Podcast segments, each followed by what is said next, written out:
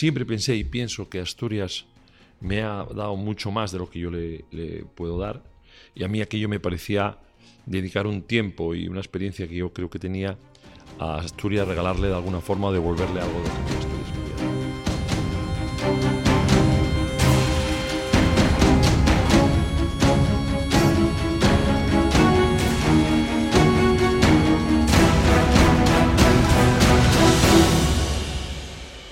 Hola a todos y a todas.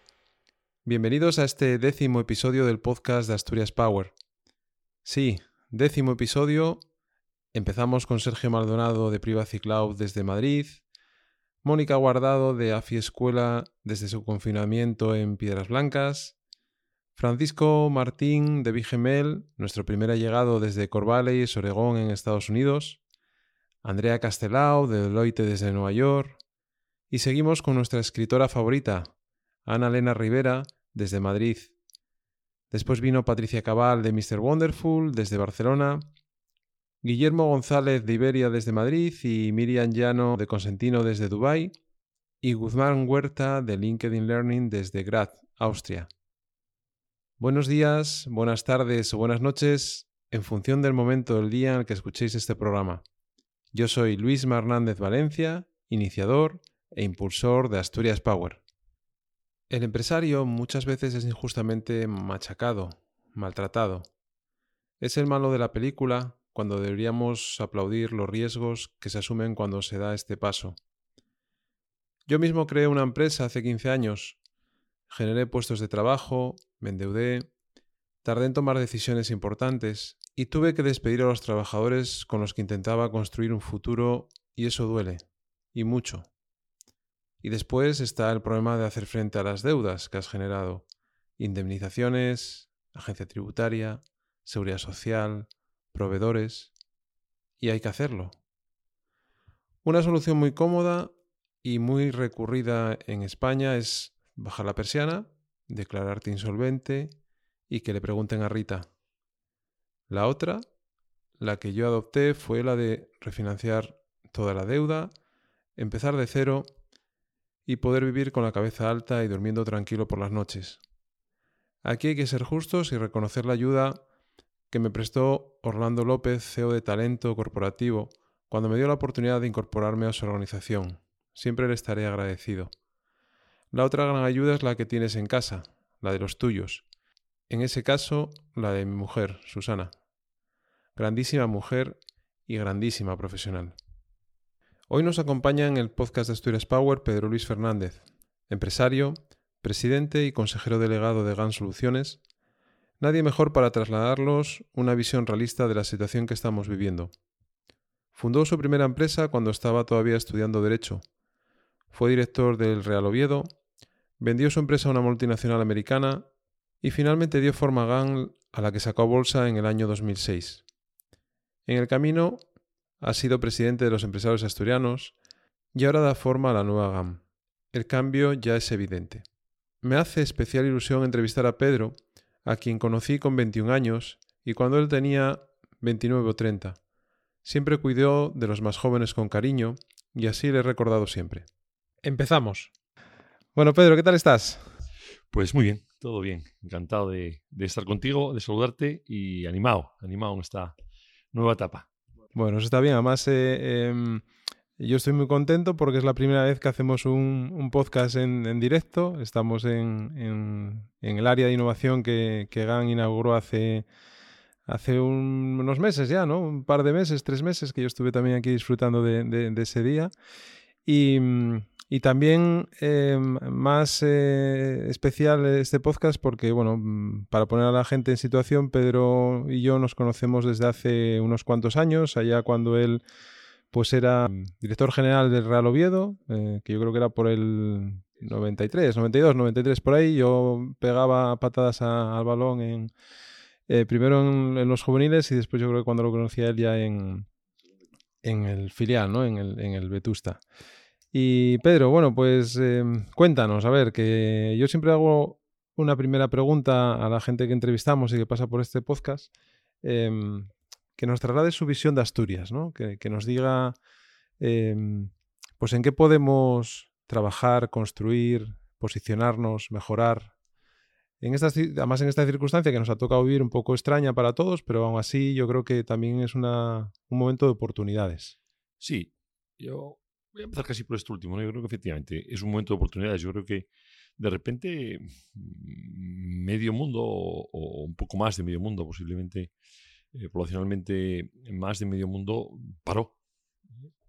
Y, tuvimos que reflexionar y, nos tomamos durante unos meses quizás la vida más tranquila, un poco angustiados, pero paramos y posiblemente todos, y que todo el mundo a la vez haya parado, haya reflexionado, haya eh, reconsiderado sus estrategias personales, familiares o empresariales, creo que es un ejercicio muy bueno y creo que de ahí va a salir posiblemente una algo mejor, un poco mejor de lo que estaba, aunque ahora todos tengamos miedo a una crisis que, espero y deseo que sea muy cortita y que rebotemos rápido para arriba. ¿Y cómo veo Asturias?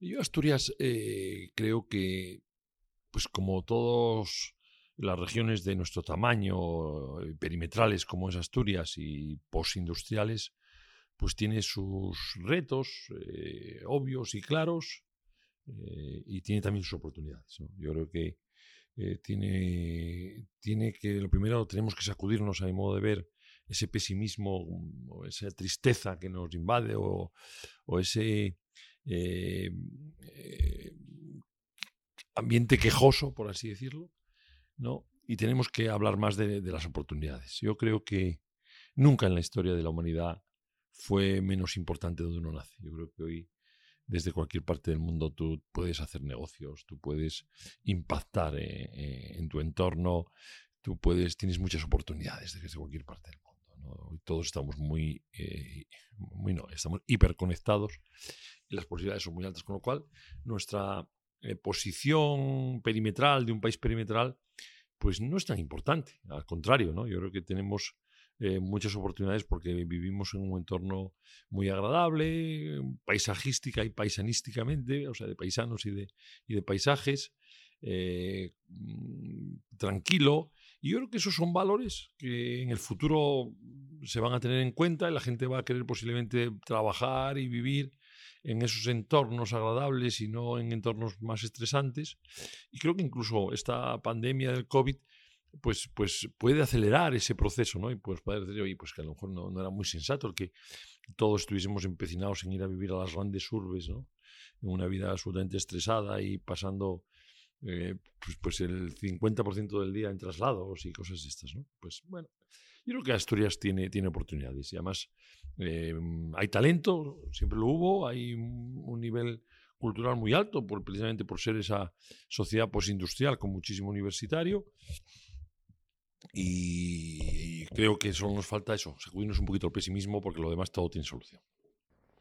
Sí, el otro día lo decía también eh, eh, Martin Basaski, que es el, fundador en su día de, de, Yastel y bueno, empresario también de, éxito. Decía que em, él creo que está ahora viviendo en, Menorca después de pasar una temporada viviendo en San Francisco, donde ha aprendido también a desarrollar proyectos de temas de, fecundación in vitro o algún tipo de, investigación, decía que los países del sur de Europa que tenían eh, una gran oportunidad si sus, mm, digamos, dirigentes eh, y su sociedad se daba cuenta de las oportunidades que habían en esto que estamos diciendo, ¿no? Es decir, que, Asturias em, tiene un entorno envidiable, tiene lo que tú dices, una calidad de vida envidiable, unos costes eh, muy asumibles para cualquier persona y que podemos ser atraedores ¿no? de, de, personas que quieran desarrollar aquí su, su, actividad profesional, no solamente para empresas de aquí, lógicamente, sino desde aquí hacia el mundo. ¿no? Es decir, hay muchas, hay muchas empresas en eso. Eso lo hemos visto en esta pandemia. ¿no? O sea,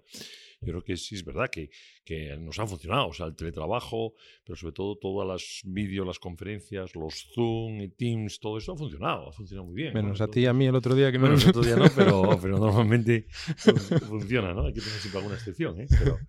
Bueno, Pedro, y, y, en tu trayectoria eh, personal y, profesional, eh, ¿Qué fue de, aquel Pedro Luis que, estudió en, y se crió en Oviedo, que, estudió Derecho y que después eh, pues se inició su, camina, su camino eh, profesional en, en las empresas que ahora nos, nos, vas a contar y que acabó, pues, eh, donde estamos ahora, en, en una empresa cotizada, eh, GAM, que ha vivido también, pues, eh, una historia particular, ¿no? Cuéntanos un poco de esos inicios juveniles y, y, de, y, de, inquietudes, ¿no? Porque yo creo que al final el empresario también es... Eh, se va construyendo o nace, no sé, no sé cómo, cómo va eso. Yo, yo creo que se construye, ¿no? Yo creo que, que nunca había nadie decirle a otro, he, he tenido un empresario, ¿no?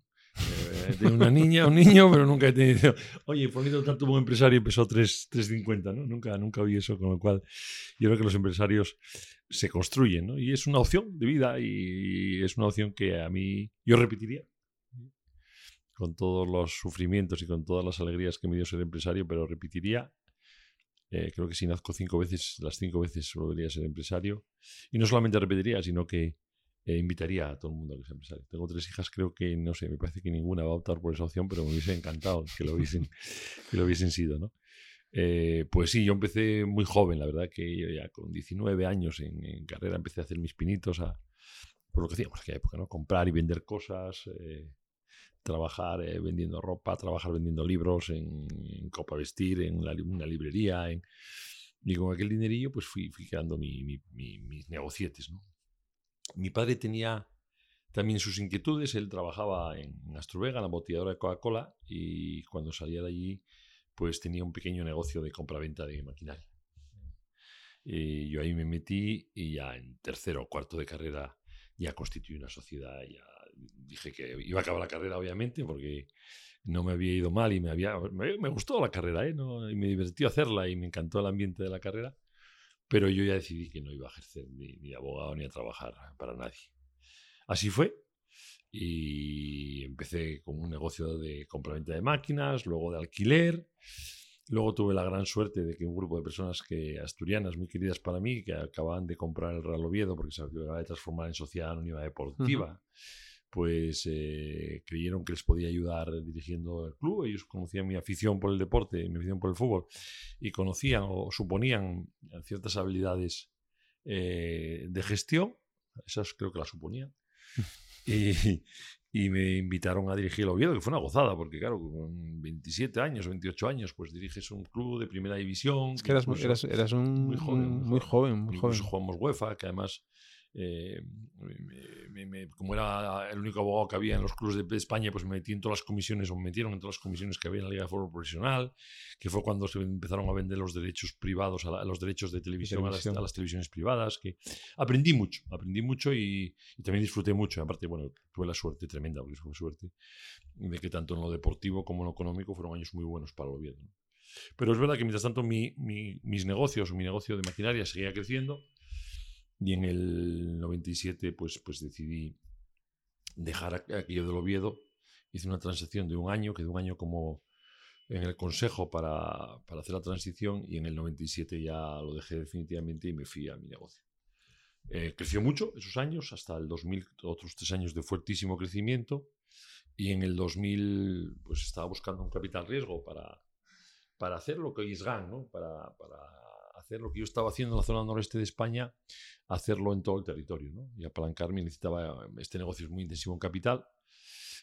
Posiblemente ni yo conocía el mundo del capital riesgo, ni en España el capital riesgo en el año 99 era como es hoy.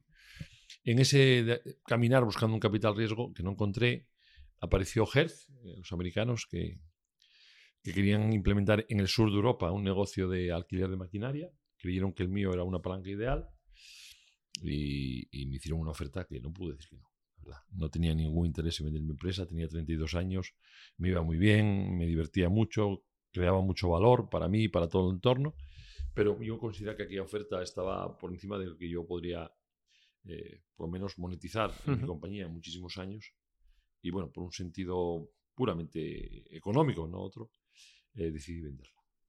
Uh -huh. La vendí y... ¿Y duró mucho tiempo esa transacción, o sea, esa negociación o no? ¿Fue algo rápido? No, fue algo rápido, fue algo rápido, porque yo creo que, tengo un recuerdo, esto fue en el año 2000, empezamos a finales del 99 y cerramos en junio del 2000, y yo creo que fueron esos seis meses. Uh -huh. Un due diligence, hecho por americanos, muy americano todo, pero uh, también aprendí mucho, porque, bueno, recuerdo perfectamente que los americanos que vinieron a hacer el due y con los que negocié no se podían creer que en España hubiese en el año 2000 una compañía que tuviese 0B, que, todo fuese eh, transparente. Tal. Entonces miraban por todos lados y me preguntaban abiertamente y eso les encantó a ellos. Eso, hizo, hizo, eso yo creo que hizo la transacción muy fácil, muy fácil porque, bueno, los americanos siempre tienen una percepción de que en Europa y posiblemente en España hacemos trampas y hacemos trampas fiscales y tal, ¿no? Y, y, cuando vieron pues que no todos éramos igual y que había muchas compañías y en este caso era, esta era una de ellas pues, pues honesta con, con, el entorno y tal, hizo que la transacción fuese, fuese muy fácil. Bueno, entiendo que todo el mundo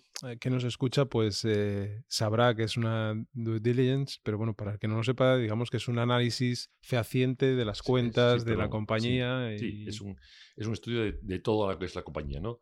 Tanto de las cuentas, de los procesos legales que tenga, de cómo están las relaciones laborales de la compañía, todos, los trabajadores, que todo esté en regla y que eh, lo que es la contabilidad y los libros de la, de la, compañía, pues sean un reflejo fiel de lo que es el devenir de esa compañía. ¿no? Eh, yo recuerdo en Estudio Lines que las bases que tenían, incluso ellos sacaban unos testigos del subsuelo por si había contaminación, porque en Estados Unidos los suelos contaminados había una responsabilidad importante, o sea, cosas que en España en aquellos años no se veían, obviamente.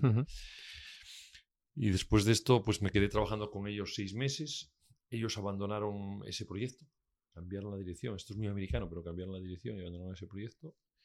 Y yo hice una especie de business angel, ¿no? Que era, pues con aquel dinero, eh, invertía en diferentes negocios. ¿no? Algunos de ellos todavía colean, ¿eh? no todos me fueron bien, obviamente, ¿eh? pero bueno, con amigos o con tal, invertí en cosas muy raras.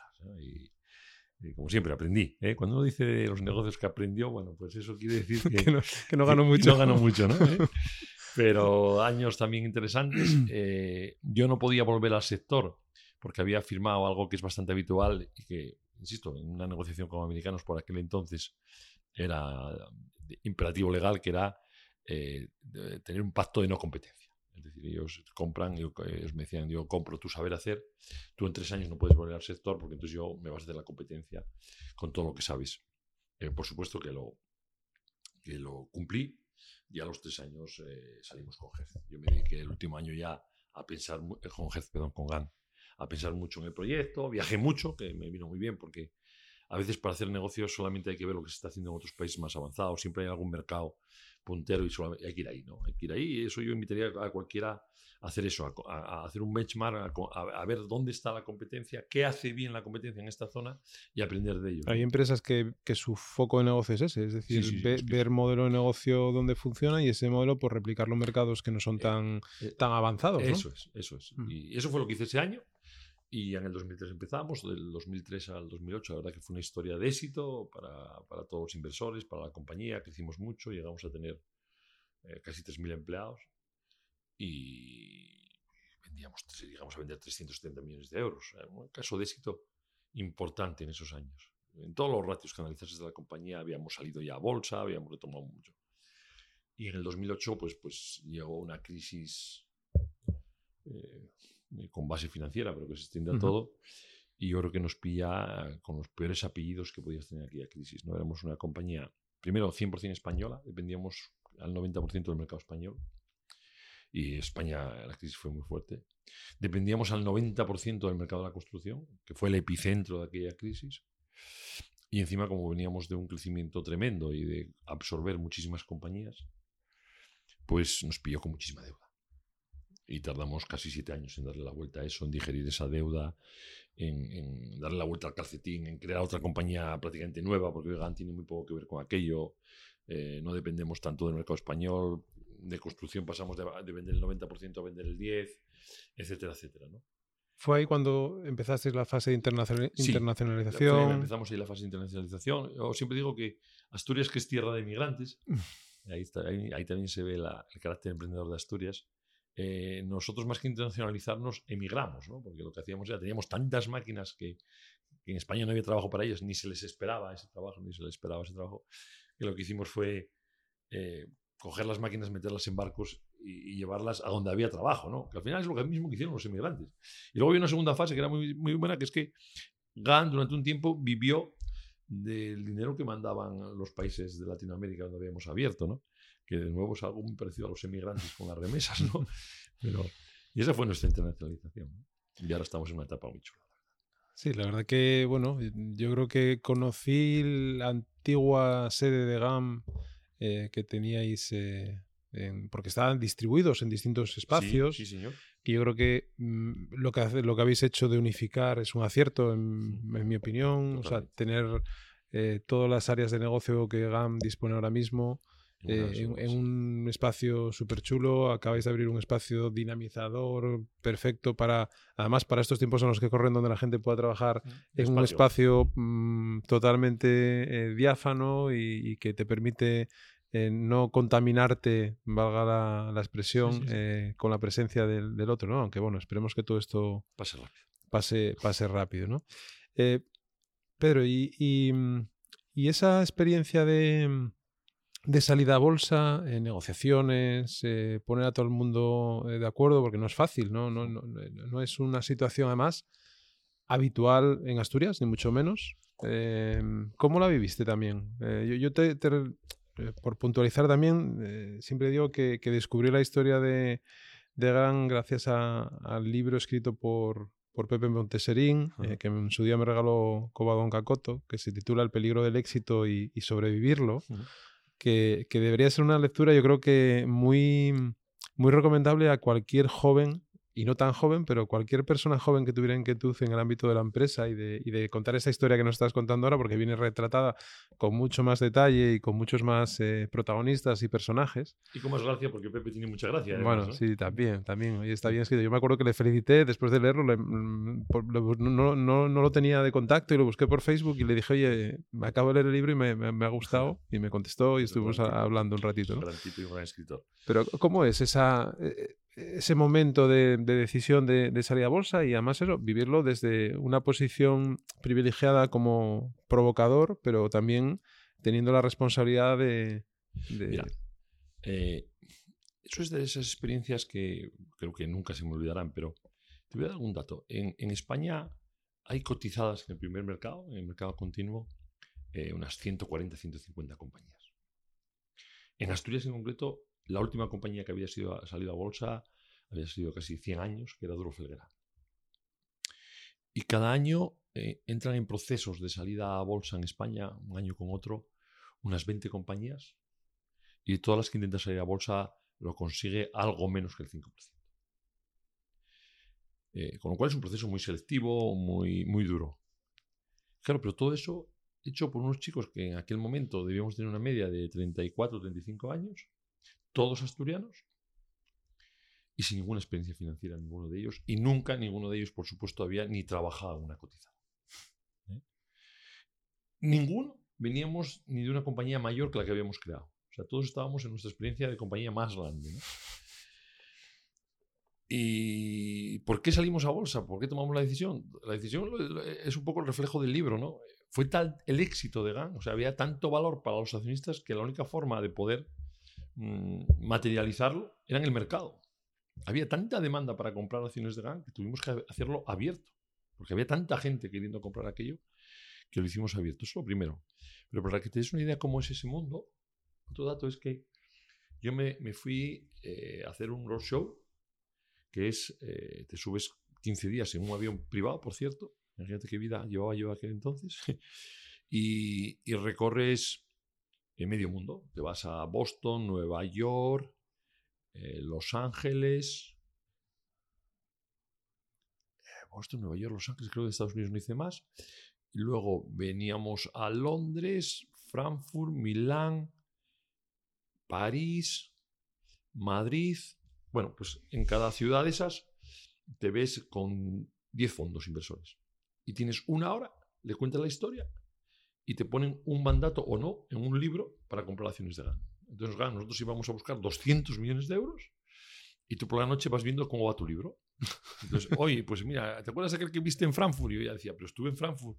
Sí, sí, estuviste y dormiste en Frankfurt y te viste con no sé cuántos fondos en Frankfurt. Bueno, pues al segundo que viste, que era uno gordito, simpático, ese que parecía que comprar no compró. Pero aquel otro que no sé qué, que fue un poco más estúpido, acaba de poner una orden de 20 millones. Y así se iba componiendo, ¿ok? Pero era un tío insisto, que es que de, los maristas a la facultad, de la facultad andar entre máquinas ¿eh? y, de repente aprendiendo todo aquello, ¿no? Porque era aprender. O sea, yo hice Derecho y luego siempre hice un máster, pero bueno, un máster tampoco, ¿eh? tampoco uh una visión tal. Y luego hice un, máster de evaluación de empresas en el, en el IS, pero ostras, fue, fue, una cosa muy atípica lo que hicimos, ¿eh? Muy, muy atípica, muy atípica. Hoy el equipo directivo de GAN sigue siendo el mismo, pero en aquel momento era una cosa rarísima. O sea, yo nunca me había subido en un avión privado, creo que tampoco volví a subir, creo. Pero, pero no, imagínate. Era una cosa apasionante, ¿no? Eh, muy estresante, pero apasionante. también tienes otra vitalidad, ¿no? Como esos años, lógicamente tienes. Sí, hoy no podría hacer un roadshow. Ganas de, también de, coño, de, llevar eso a éxito y estás viviendo pues esas experiencias que no son normales o son no, tan habituales, ¿no? Con lo cual. Em, Pedro, y, y, tu llegada a la FADE también, porque lógicamente entre todo esto ámbito empresarial, eh, de generación de negocio, salida a bolsa de una empresa, eh, verla pues, que entra una crisis, que hay que superar, que hay que mm. reactivarse, redefinirse, pero en ese proceso también de repente te lían, no sé si te lían o te lías. No, me lían, me lían. Bueno, me lían y me dejo liar, obviamente. ¿no? Efectivamente, eso. para, para bueno, entrar en una candidatura. No, no recuerdo si hubo si, si, peleasteis con alguien o no, no, recuerdo. Hubo otro candidato. y, y, apareces de eso, de presidente de los empresarios asturianos, ¿no? Que con, lo que eso conlleva eh, en todos los sentidos, ¿no? Porque esto es como cuando uno es presidente de, de un equipo de fútbol, yo creo que más o menos... Sí, es, más o menos... es, muy, es, muy, público, es muy... Sí, sí, verdad, Y tienes que lidiar encima con con todo el mundo. Porque no solamente es que, bueno, cuando, cuando tú eres presidente de un club deportivo, pues lidias con, con los aficionados, ¿no? Pero cuando eres el presidente de los empresarios, lidias con todos los sectores habidos y por haber. Con todos. Entre empresas pequeñas y grandes, yo creo que falla, hay como 19.000 asociados. Con los sindicatos. asociadas. con el gobierno. con los políticos, sí, sí, sí. Tela. Bueno, cuenta, cuenta ahí que eso, eso da para da pa uno entero. Mira, eh, yo, yo creo que se dieron varias circunstancias, ¿no? La primera es que uno en la vida va haciendo amistades y afinidades y hay determinadas personas a las que uno no puede decirles que no nunca. Pues porque han tenido una trayectoria de comportamiento contigo, de amistad, de lealtad, de tal, que si en un momento dado pues, te piden algo, pues hay que escucharles siempre. Y a mí un grupo de personas que, para las que eh, eh, realmente quiero, o sea, respeto, admiro, pero quiero, en un momento dado me dijeron, Pedro, hay un problema. Mira, eh, tenemos un problema en FADE, el, presidente actual tiene un, bueno, pues, pobre hombre, tuvo unos problemas y, la imagen de FADE, la imagen de los empresarios asturianos, en un momento muy difícil, porque además eh, era mitad de la crisis y era cuando aquello que cada poco entraba alguien en la cárcel porque había robado de unos eh, fondos de formación o de no sé qué, los sindicatos, las patronales, era un lío aquello. Y parecía como que estábamos un poco entredichos todos los empresarios asturianos en aquel momento. Eh, y a mí, yo os digo la verdad, en mi vida había entrado en FADE. Yo la primera vez que pisé FADE fue como presidente. Nunca había entrado en FADE. No sabía qué era FADE y no sabía casi para qué servía FADE. ¿eh? Tengo que reconocer eso. Había sido poco generoso. Pero insisto, se dio esa circunstancia. Se dio otra segunda circunstancia, que es que yo siempre pensé y pienso que Asturias me ha dado mucho más de lo que yo le, le puedo dar. Y a mí aquello me parecía dedicar un tiempo y una experiencia que yo creo que tenía a Asturias regalarle de alguna forma o devolverle algo de lo que a mí Asturias me había dado. Eso es la segunda circunstancia. Y no tengo que ocultar, no todo fue tan altruista, que yo venía de hacer muchas cosas, ¿no? Pues el Oviedo, eh, fui profesor de una escuela de negocios, eh, participé en muchos consejos y muchas cosas, pero llevaba una temporada, por mor de la crisis, que solo me había dedicado a Y eso me daba una percepción, no sé si acertado o, desacertada, de que no era muy enriquecedor, de que estaba siendo demasiado monolítico, demasiado monocultivo, ¿no? que había que salir un poco, abrirse y, beber de otras fuentes. ¿no? Y, pensé también, bueno, pues mira, de paso también veo otras cosas, hablo con otra gente y tal.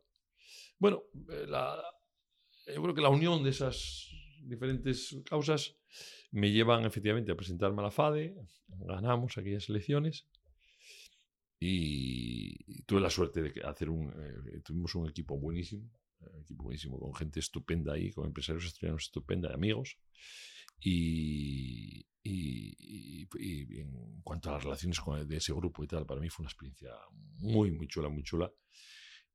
Y si te digo la verdad, eh, yo ahí era un presidente que tenía el título, o sea, porque eso éramos creo que 17 o 18 en aquel consejo y currábamos todos par y paso, teníamos la misma responsabilidad todos, la misma representatividad todos. O sea, yo era uno de los 17, además en ese caso de verdad. O sea, no, es verdad que hago de presidente, hago de CEO y soy muy ejecutivo y no es así, pero en aquel caso fue una labor de los 17, nadie se arrugó, todos dimos paso adelante y de verdad yo estoy muy orgulloso de ese equipo y muy orgulloso de lo que se hizo.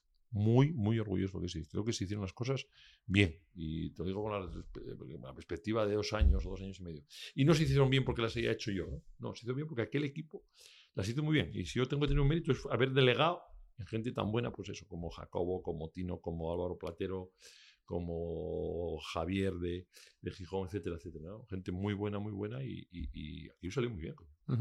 ¿Y por qué crees que, hay esa opinión del empresario como el siempre el malo de la película? ¿no? ¿Por, qué en este país siempre tenemos que, que ir en contra del que intenta generar riqueza? Eh, cuando digo riqueza, digo que el que arriesga su patrimonio, lógicamente algo tendrá que, algo que tendrá que, recibir, ¿no? Porque si no es, es, complicado. Pero, pero, ¿qué opinión te merece esto? ¿Crees que es un tema cultural, que nos cuesta, que, un tema de formación también, de, no sé, de, tener miedo a, a ser em, exigente, eh, coherente, responsable, no sé? Mira, yo, yo creo que para la sociedad para el entorno de una, para, un entorno, no hay mejor invento que el empresario. O sea, tú, a mí mañana me, me dan eh, un país a gestionar de, cero y yo lo me echaría de empresarios. ¿Qué hay que hacer? Llenarlo de empresarios.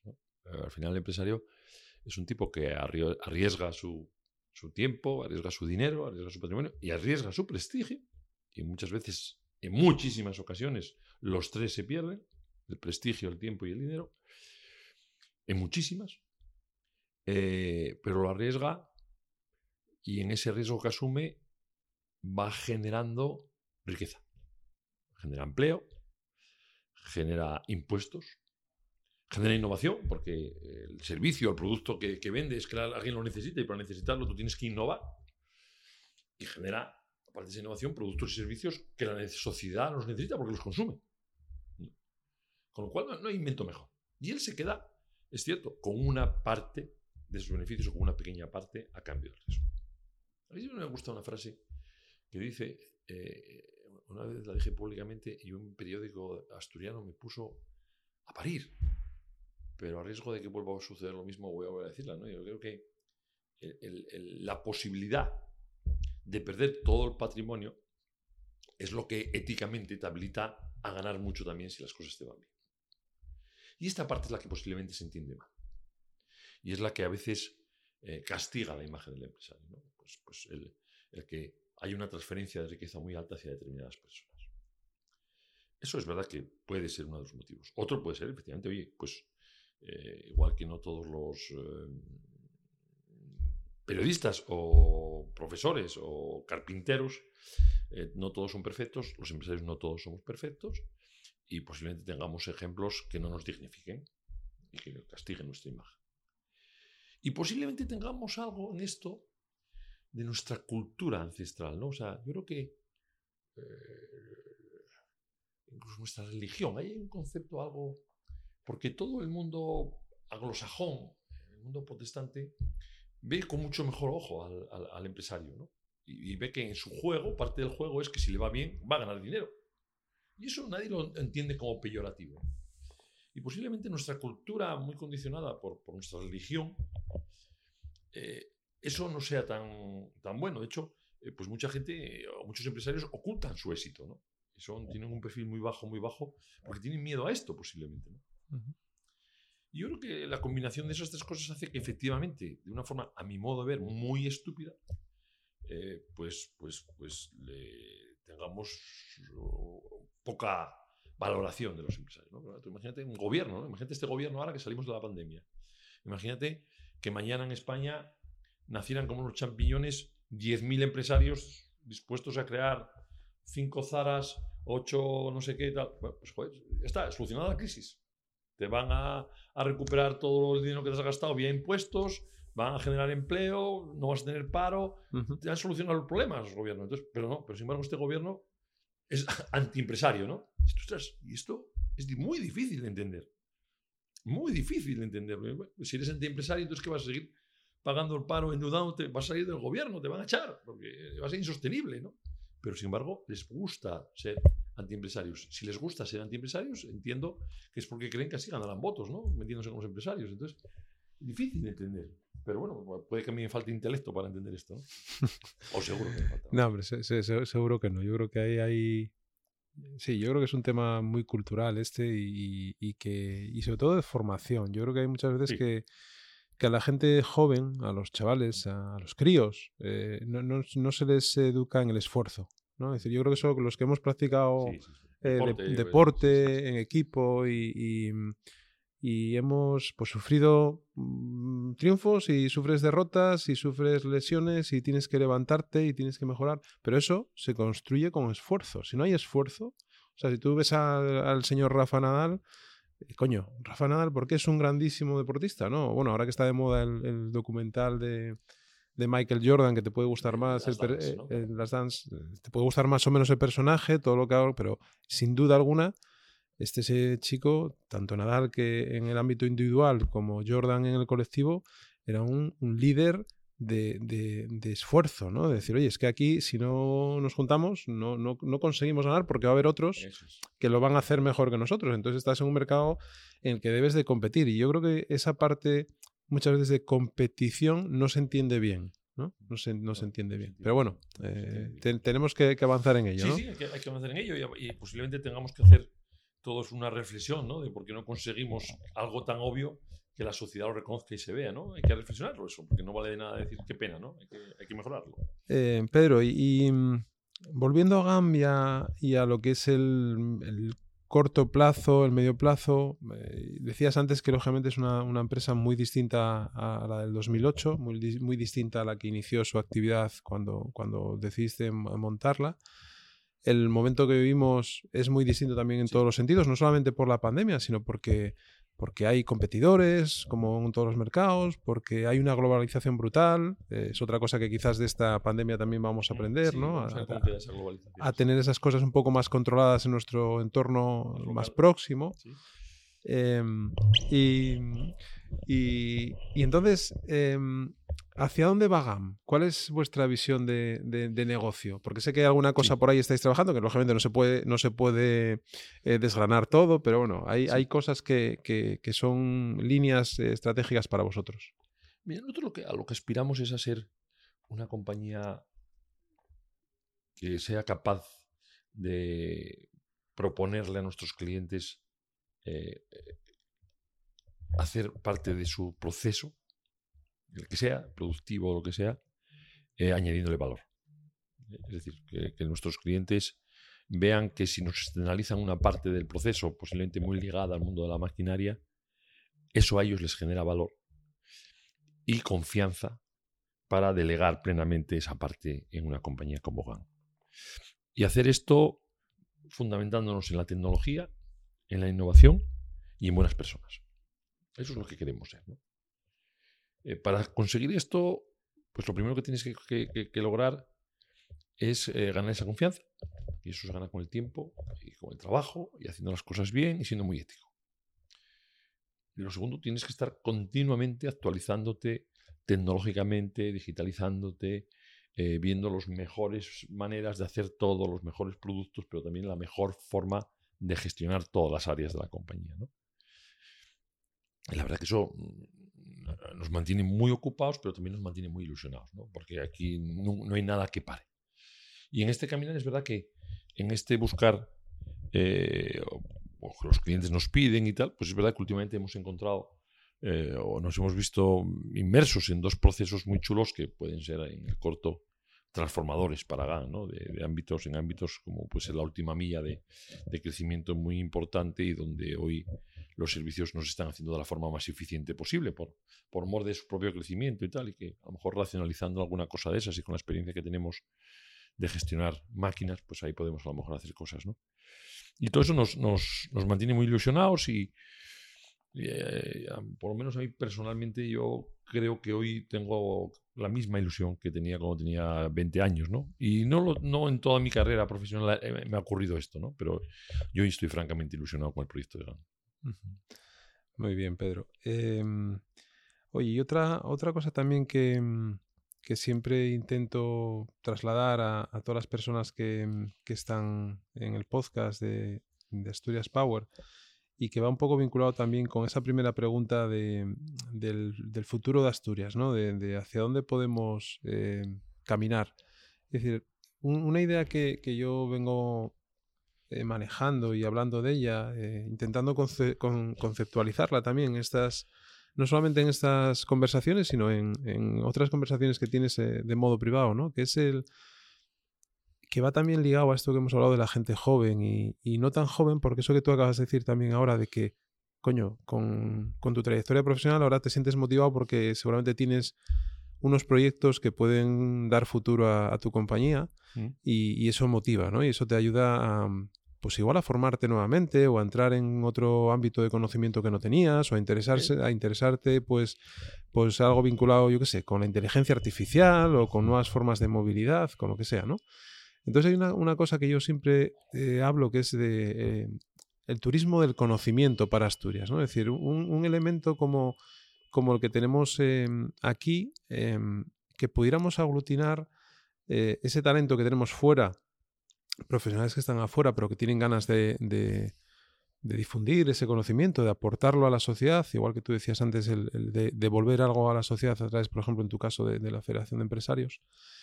Pero ¿crees que, por ejemplo, Asturias podría tenemos unos, me decías ahora antes de, empezar que, participaste ayer como jurado en los, premios, en los premios Princesa de Asturias.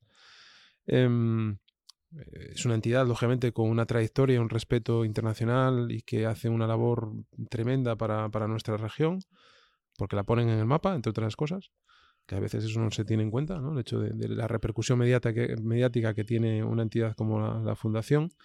Pero además, es decir, ¿tú crees que podríamos empujar a través de todos esos profesionales un, un espacio de formación transversal, dinamizador, moderno, que nos ayudara a que tanto esas nuevas generaciones, los más pequeños, como personas que ya son maduras en su ámbito profesional, como puede ser tu caso, o incluso personas todavía más senior que están a punto de jubilarse o ya jubiladas, que incorporaran todo ese conocimiento de una manera real y que eso pudiera afectar a nuestro, a nuestro entorno?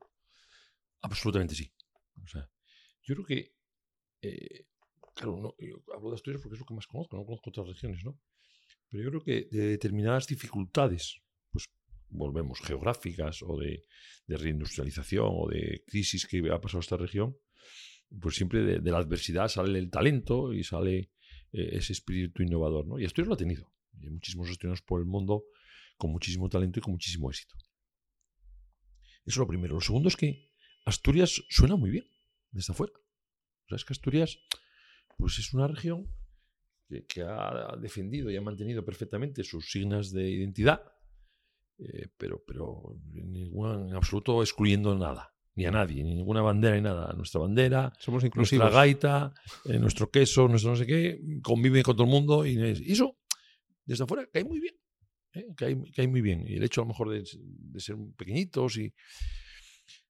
Con lo cual, pues tienes que, tienes una buena marca que tienes muchísimo talento, muchísimo talento en el exterior y que yo creo que además ese talento, aparte de ser muy alto, es muy generoso.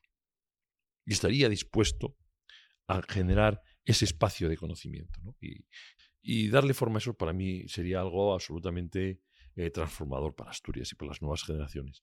Y que pocas cosas más importantes podríamos hacer para, para las Asturias del futuro que crear ese espacio de experiencia, de conocimiento, de, de tal unido. Hay que hacerlo bien, eh, hay que darle una buena forma, hay que tener muy claros los objetivos, pero sería maravilloso eso.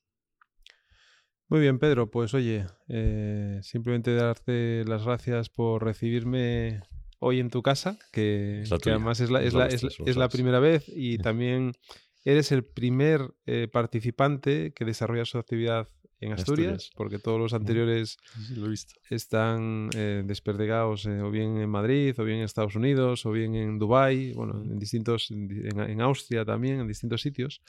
Y, y sí es verdad que queremos dar más voz a, a- a esta gente, ¿no? a estos Mm, claro. profesionales que, que están aquí, grandes y pequeños, porque lógicamente eh, tan importante es el que factura 300 o 100 que el que factura 3 o el que factura 300.000 y tiene a, a, a 3, 4, 5, 6 trabajadores, ¿no? Esto se trata de, de sumar, ¿no? Entonces, no, Por sim- supuesto. Simplemente darte las gracias por tu tiempo y, y, oye, que, que ahora que ya no nos tenemos que ver en persona, ya nos hemos visto y simplemente muchas gracias, Pedro. Muchísimas gracias a ti, Luisma. Y enhorabuena de verdad por este proyecto, por la ilusión con la que lo haces, por la capacidad que tienes de, de traer a gente, eh, salvo en mi caso, de muy interesantes. Bueno, bueno. eh, pero, pero verdad, me gusta mucho tu proyecto de Asturias Power y tus podcasts, los que he visto, que he visto cuatro ya, pero veré los otros, creo que, que llevas ocho, ¿no? Así o nueve. Sí. ¿eh? Pues veré los otros cuatro en los próximos días. Me han gustado mucho, mucho, mucho. ¿eh? Eh, enhorabuena, porque además son cosas muy interesantes de las que necesitamos y a mí me gusta mucho tu proyecto. Enhorabuena, de verdad, y muchas gracias. Gracias a ti, Pedro. Espero que os haya gustado este episodio con Pedro Luis Fernández, un empresario de cuna que llenaría de empresarios su país y con el que la conversación es amena. No lo hemos contado, pero a veces me sumo a su equipo de amigos a jugar algún partido en la Fresneda y no le gusta nada perder. Lleva esa competitividad en la sangre. ¿Así? Sí. Ya sabéis. Nos vemos en el camino. Y si os gusta este episodio, acordaros de recomendar, dar una opinión o suscribiros a nuestros perfiles en las distintas eh, redes de podcasting. Apple Podcasts, Google Podcasts, Spotify iVoox. Os lo agradeceremos.